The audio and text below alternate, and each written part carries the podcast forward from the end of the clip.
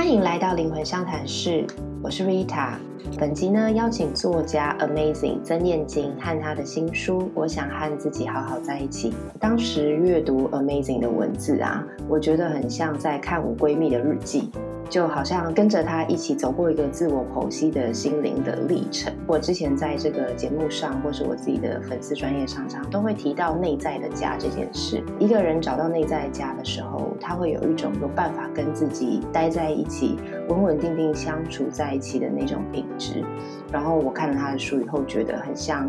嗯，陪着他一起走过他当初找到家的那条路。我很赞叹他如此。坦诚、赤裸将这些过程分享出来，然后最后找到和自己好好在一起的那种感觉。那让我们一起欢迎 Amazing。Hello，大家好，我是 Amazing。Hi，Amazing。我其实久仰你很久，就是 对之前在《女人迷》投稿的那段时间啊，我其实就也会看很多《女人迷》上面，就是我们算是同性质的作家吧。对对对，就同性质的一些文章文字，你也是心灵疗愈类的。那我就觉得 amazing 文字非常非常的有共感，嗯，很有情感，很有共感力。你的你的读者也是这样跟你回馈的吗？对他们就常常会觉得说，哎，为什么你的故事？竟然读起来竟然是跟我很像的，就是我们虽然不认识，但是我每一次会感觉到有共鸣的。突然看就是，哎，就是你的名字这样子。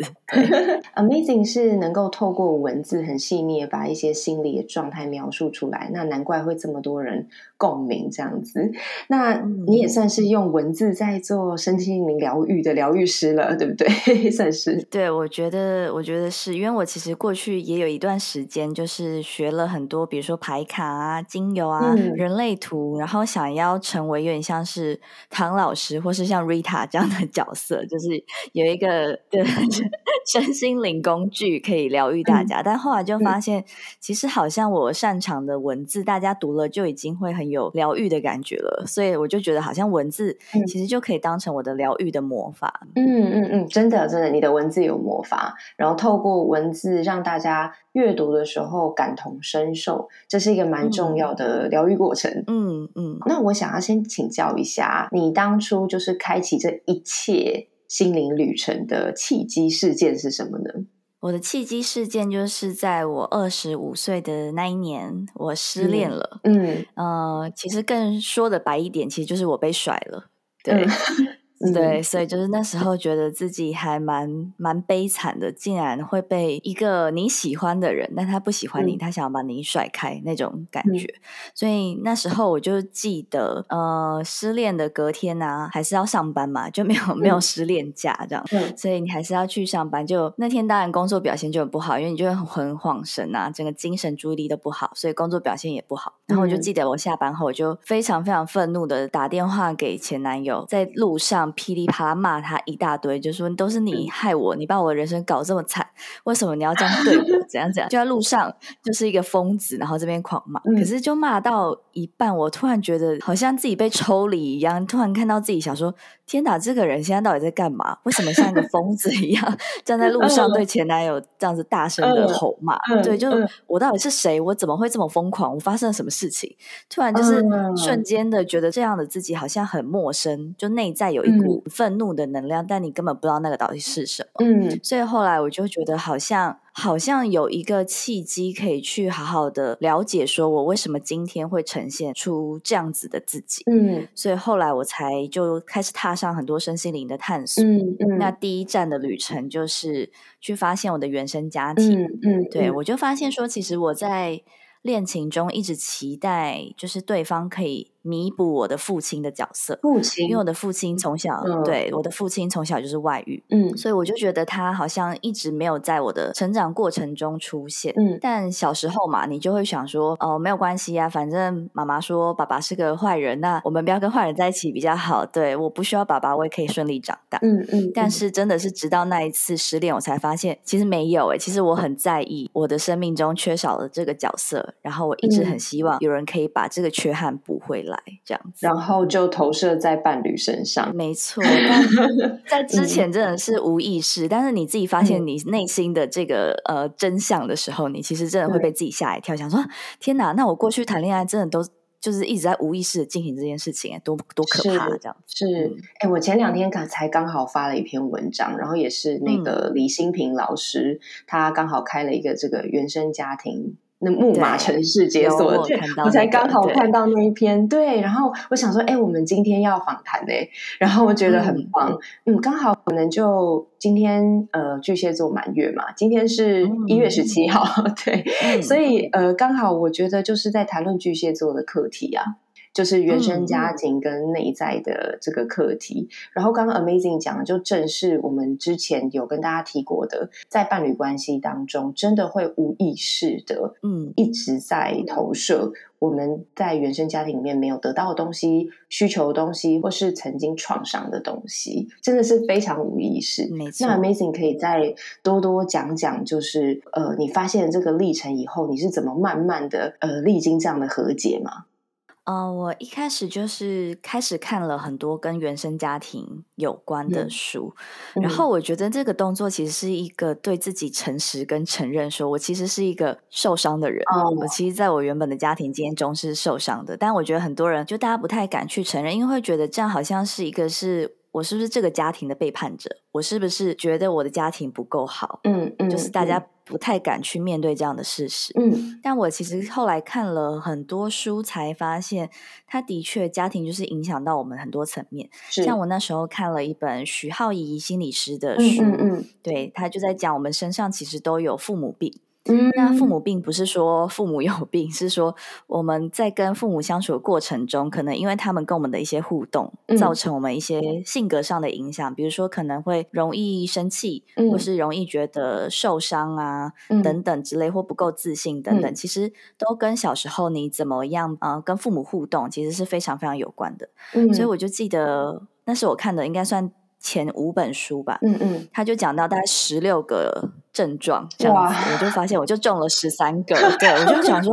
天哪，原来我我这么有问题，我都不知道，原来我一直个性上面是有有这样子的状况存在，但我过去好像就是忽略了他们，或是不愿意面对他们，嗯，所以我觉得那个就是第一站，就是你回过头非常非常诚实的看见，原来你身上有这样的一些性格，可是你同时也要去看见说，这些性格的背后不是代表你是一个坏人，而是你因为。很渴望被爱，所以你用了很多不同的方式，比如说你可能要保护自己，嗯，你就很容易生气，或者是你对别人的反应会特别的有感觉或特别在意。其实你也是很希望得到别人的爱，这样子。嗯，所以就是慢慢慢慢的发现，说就是你内在，因为有个很脆弱的小孩，他一直在想办法讨爱，只是他讨爱的方式不一定可以真正得到他想要的。讨爱不讨喜，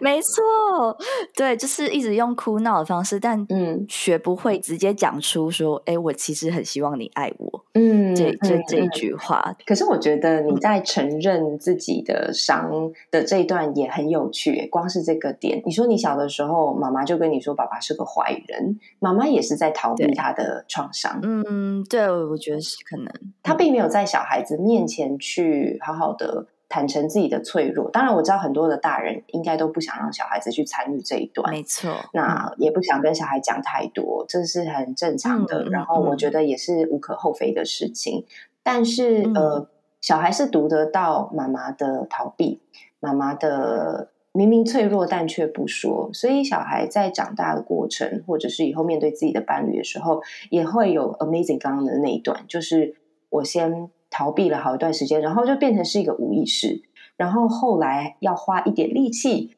去承认 自己是个受伤的人，然后自己有这些原生家庭十六个里面中十三个 的 的状况，这样子，我觉得，我觉得应该很多人都是中十六个全中了，你也只有中十三个，对对对。然后后来我其实也就更往灵性的部分去去走了，一开始是比较是偏心理相关的嘛，然后后来我也开始就不小心接触到前世今生的概念，嗯，突然就觉得说。说该不会我跟我父亲的缘分也是上辈子累积而来，或者他跟我妈妈的缘分等等，就是你会开始去想象你现在眼前的这些事情，它并不一定是你这一辈子发生了什么因结下什么果，活，有可能是在更久之前，其实你已经忘记，或是你这辈子的灵魂不知道的更久之前的原因，这样子，所以就越来越往一个灵性的道路上面，对对，更深的去走了。嗯，然后也慢慢开始接触到，比如说人类图，所以就是从一个，我觉得那个时候有一点点像是我不知道我到底该怎么活，我才可以是幸福快乐的。嗯，对我突然。觉得哎，那我过去二十几年生活方式其实并不对耶。其实我是在一个欺骗自己的状态下活着。那我到底要怎么样才可以真正的活出一个幸福快乐的人生？所以就有点像是突然溺水的时候，你很需要去抓住一根浮木。嗯，所以那时候的很多的灵性工具对我来说就是浮木，它可以告诉我关于一个世界的他的看法一个片段。那也许我可以照着他的方式去想办法活下来试试看。嗯嗯，所以那个时候的灵性探索大概是这样子的过程，对，嗯嗯嗯，我觉得 Amazing 真的很厉害，他就是顺藤摸瓜，第一站就原生家庭，真的蛮猛的，这是一个蛮深层的一个疗愈，然后你就再往自己灵性的根源去去探究，这样的确我们会累生累世这么多的缘分，然后今生会做亲子，就是不管你的父亲跟你的缘分如何，可能他跟你相处的时间可能并不多。但有这个血缘上的传承，这个缘分就足以是累生累世非常深厚的一个连接。这样，那所以你可能就在更深的探究累生累世你跟他的一个，嗯，算是前因后果吧。对。那我自己是觉得，知道这些事情呢，呃，不一定能够让你去呃解决目前的状况。但是，嗯，呃，它会让你有个新的观点，你会知道说，困难不是为了冲着我们而来，它真的不是只是为来冲康我们而已。其实，困难是为了让我们，呃，能够去更好的学习和成长。那像人类图讲的是了解自己的原厂设定嘛？对，那你就会知道说，你的灵魂可能历经了累生累世的东西之后，为什么这一辈子的出生的这个。呃，起始点是拿到这一个原厂设定，它为什么会这样开启？那就是为了让我们去呃做很多我们这辈子应该做的功课，这样。嗯，哎，那后来你跟你的呃和解过程是，你有跟爸爸妈妈分别有什么样的互动吗？呃，其实那个时候蛮我们家庭关系蛮奇妙的，因为我父亲他虽然有外遇，但是你知道，就是我们妈妈那一辈，他们都会觉得。能不要离婚就不要离婚，就是一个要走到底的一个一个决心。嗯，对，所以他们那时候还是有婚姻关系的。那刚好在我。呃，分手的那一年，我的父亲就回到我们家，嗯，所以我们就开始又重新住在一起。那那段时间的关系，好像我觉得是一个疗愈跟修复的契机，因为他们知道我我失恋，然后那时候我其实也是不想要再跟下去，或是觉得已经没有力气再跟下去，假装我是一个不会受伤的人。我其实就是很诚实的，比如说我失恋那一天，我就打电话给我妈，就说呃我被分手了，然后我妈还很担心的问我说你人在哪里？她骂我是要做什么？傻事之类的，我说没有了，我就是在公车上。对，所以他们就是知道我那个时候是非常受伤的状态。嗯嗯，我爸其实有时候会，呃，我下班的时候他就会来载我，就有一点点对，像是他也。有一点，我感觉到他其实也很想要弥补我们过去的那个那个裂缝。我觉得很感人呢。其实是有一段还还蛮可以修复，刚好接在那个失恋的那段时光，或者他可能会帮我买早餐嗯之类的。对，哎，我觉得这整个疗伤真的很感人呢。就是你发现了你投射在男友身上的那些情感，嗯，其实源自于对于父亲的讨爱、童年的缺失。对，然后这。一个事主啊，是就真的出现来弥补了耶！你不觉得这一场安排非常的温柔吗？嗯嗯，我觉得的确是。所以那时候我记得我失恋的时候是大概九月十月那一年跨年，因为就没有人陪了嘛，所以我就报名了一个在泰缅边境的一个一个旅行团。所以我其实就有一点像是很狼狈的想要逃避那个 那个孤独的跨年。那我就记得我们在跨年那时候我。就打了一个 lie 的讯息给我的父母，我就有点像是一个成长的宣告了，就是我跟他们说，其实我现在才发现，你们从小到大的这个关系影响了我的人生很多很多，嗯，所以我现在看见了，但我也不是要怪你们做的不好，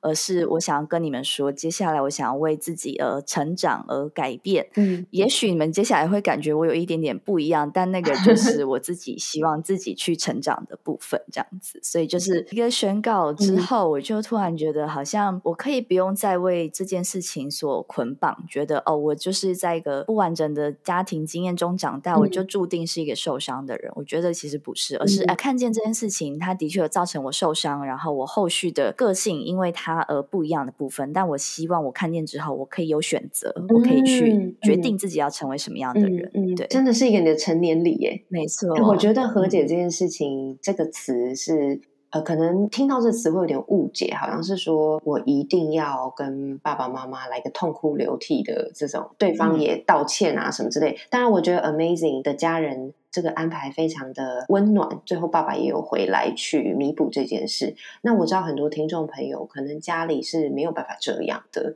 比如说爸爸妈妈就是呃人就是已经不在了。或者是说他的状态就是无法沟通，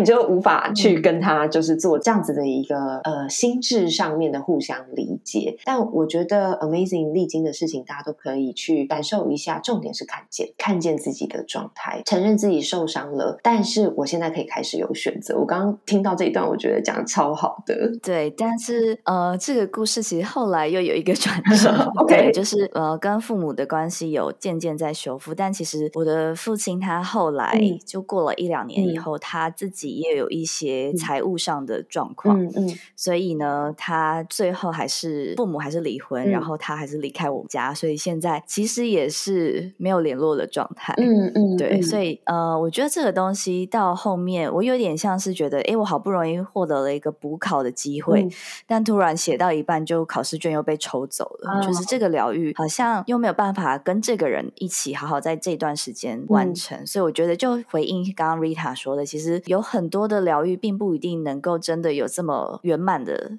结果。但我现在我自己身上，我其实就是会常常去试着去理解，说，比如说我们父母那个年代，他不像我们现在可以谈这么多的身心灵的东西或者自我觉察，对他们根本就完全没有这个概念，所以他当然没有办法去理解这一些事情。所以我就要常常的去想说，哦，对，那他们是在什么样的状况下面去成长的？那跟我们能够接收到的就不一样，所以很多语言不对频或是心灵不对频，它其实是还蛮正常的一件事情。这样子，对，所以就是尽量的去理解大家的不同之处到底在哪。我刚刚听你的故事，就觉得你的父亲就是功成身退了啦，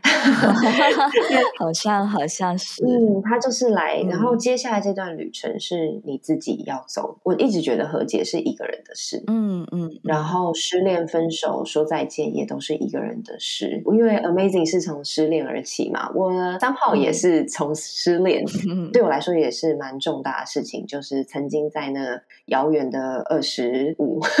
二十五岁的时候，对，所以那段时间，我觉得任何你觉得是好像需要另外一个人配合的人际关系的事情，其实都是在于你心里过不过得去。所以现在可能是一段你开始自己成长的一个时期吧，不需要父亲一个肉身在这里跟你互动了。这样，哎，那我想问问啊，现在你遇到挫折的时候，你是怎么给自己安定的力量的？现在遇到挫折的时候，就会去想象说，如果这个挫折是发生在我朋友身上，然后他现在来来跟我求救或是需要安慰的时候，我到底会怎么回应他？所以，比如说我们自己去安慰朋友的时候，其实我们都会蛮温柔的嘛，蛮大。突然瞬间不是自己的事，有没有？就自己突然有那个智慧。对，所以我就会去想象，好，比如说他现在工作不顺，我可能就会跟他说：“哦，没有关系啊，这可能就是暂时的，那赶快找到。”到可以调整的地方，其实其他人都不会对你有任何不好的评价啊什么之类的。你要相信你过去累积出的信任度，所以我们能够对朋友说这样的话，但往往我们很难对自己说这样的话，我们都会骂自己嘛，都会觉得天哪，你这个白痴，你到底在想什么？对呀，你也太废了吧，就是一大堆负面的话都骂骂的很凶这样子。但其实我们就是试着可以去想象那个情境，假装你是你自己的朋友，或是你是你自己的一个晚辈，对，那你希望这个大姐姐怎么怎么带领你，那你就可以当你的。自己的一个温柔的大姐姐，哦，无论如何接受自己的状态，然后无论如何是有办法给自己鼓励，然后完全的接纳，这样那种感觉，对不对？对，所以我现在的，比如说我的第一个习惯，我可能还是会先骂自己，但是骂完之后，我会赶快再补个两句好话 给自己，好可爱哦。对对对，所以就是你，你没有办法完全的先阻断你原本的那个习惯，但是你就是记得哦，好，赶快再补两句安慰一下自己。内在的大姐姐说，你会先骂自己也没关系，没错。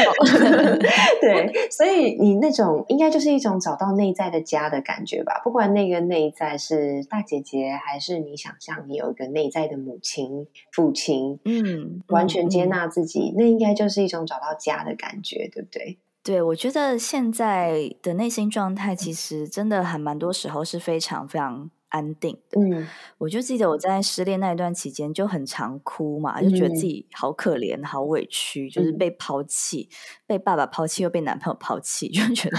自己是全世界最惨的人，我这么不值得被爱吗？这样子，就是会有很多这种悲伤的情绪。但其实这样子大概过了五六年了吧，我最近有感觉到自己这一两年的情绪状态是真的就没有那种很戏剧性的。大哭或者是大大怒，就没有在。路上打电话骂人，这样子，嗯，心里的那种悲愤，他的确真的已经被看见了，然后被化开了。嗯嗯嗯。最近就真的发现，哎，我昨天就有在回想，说我到底上一次觉得很委屈而哭，好像有一点点想不太起来，就表示至少不是这这几个月内的事情。对，所以就会觉得感觉得到那个安定感，的确好像你回到了安心的一个家这样子。嗯嗯嗯，我觉得。家啊，这个光是讲家这个符号，是一个完全的避风港，完全的接纳跟完全的情感流动的地方。那我们没有办法去呃强迫或者是勉强，我们现实中的家都是长这个样子。嗯，但我们可以去试着借由接纳自己跟看见自己的创伤，去打造一个内在的家。我觉得这个过程就是这样。嗯，最后你能够找到那个内在的家、内在的那个安定的时候，你自然不用去投射在很多人身上。就是就像你讲的，不会在路上打电话骂人，或者是情绪非常激动，其实也是一个内在慌乱的状态嘛。你需要发泄，你需要去呃强烈的表达或保护你自己。对，那都是可能。哎，如果发生这些事情的话，也 OK。重点就是呃，看见并且接纳，去一步一步找到那个回家的路，这样 OK。所以最后，Amazing 有没有想要送给听众一句话呢？嗯，我觉得可以延续刚刚 Rita 说的，看见并且接纳。因为其实我自己在书里面分享，我觉得。还蛮重要的五个关键字，第一个就是诚实，诚实就是我们刚刚一直在说的嘛，诚实的 面对自己的内在有这样的情绪。然后我觉得第二个是承认，承认说，比如说我承认我其实很需要我父亲的爱，我很在乎这样子，对发生的一些事情，你其实必须要去承认。那第三个我觉得很重要的是臣服，嗯。呃，臣服有时候就像，比如说我那时候在探索前世今生的时候，我觉得那个就是一个臣服的过程，会知道说，哎，其实呃，命运或是灵魂这件事情，其实有更广大我们现在无法理解的部分，或是有个更大的力量在。嗯，那我们其实就是不用再执着于无法改变的，其实我们是分辨出我们现在这个时刻可以做到的。我觉得这是一个臣服。是。那第四个是承诺。嗯，像我那时候告诉我自己，我接下来要。成为的人。嗯嗯，我承诺自己会成为，而不是我希望的东西，我想要别人帮我得到，不是这样。所以就是你给自己一个承诺，你会永远陪伴自己，永远的爱自己。然后最后一步就是成为，就是努力的在每一个小小的选择里面去做一个实践，这样子。哦，所以我觉得很多改变其实它真的就是一个很微小的一个一个念头的选择。举一个例子是那时候我跟啊父亲跟我还在修复关系的时候，有一次是他也是要来载我回家，但是他在外面不知道打牌还是怎样，反正就是 玩了一个多小时。所以我其实那时候内心是有一个有一个怒啊，就会觉得天哪，你看你就是没有那么在乎我啊，就内心有又有更多那个注解出来。但是我后来就告诉自己说，好，我要换一个方式，因为你如果一发怒，你可以想象对方的情绪一定就觉得，哎，我都已经来载你，你还这样，大家就会吵起来。嗯，所以那时候我一上车，我就说，就变成用一个撒娇的方式，就说，哦，你这样很晚呢，我肚子等到很饿，哎，这样子。然后还说，哦，好了，那回去弄个东西给你吃。所以你就会感觉到，哎，你你自己一个念头微微的小小转变，行动小转变，嗯，你造成的结果就完全不一样了。嗯，所以有时候真的都是我们这个一步一步、一个一个小小的念头的改变，让你成为了一个很不一样的人。我真的很赞同你讲的，哎，很多人会觉得说我要改变，好像是新年一月一号，然后我来一个新生活运动，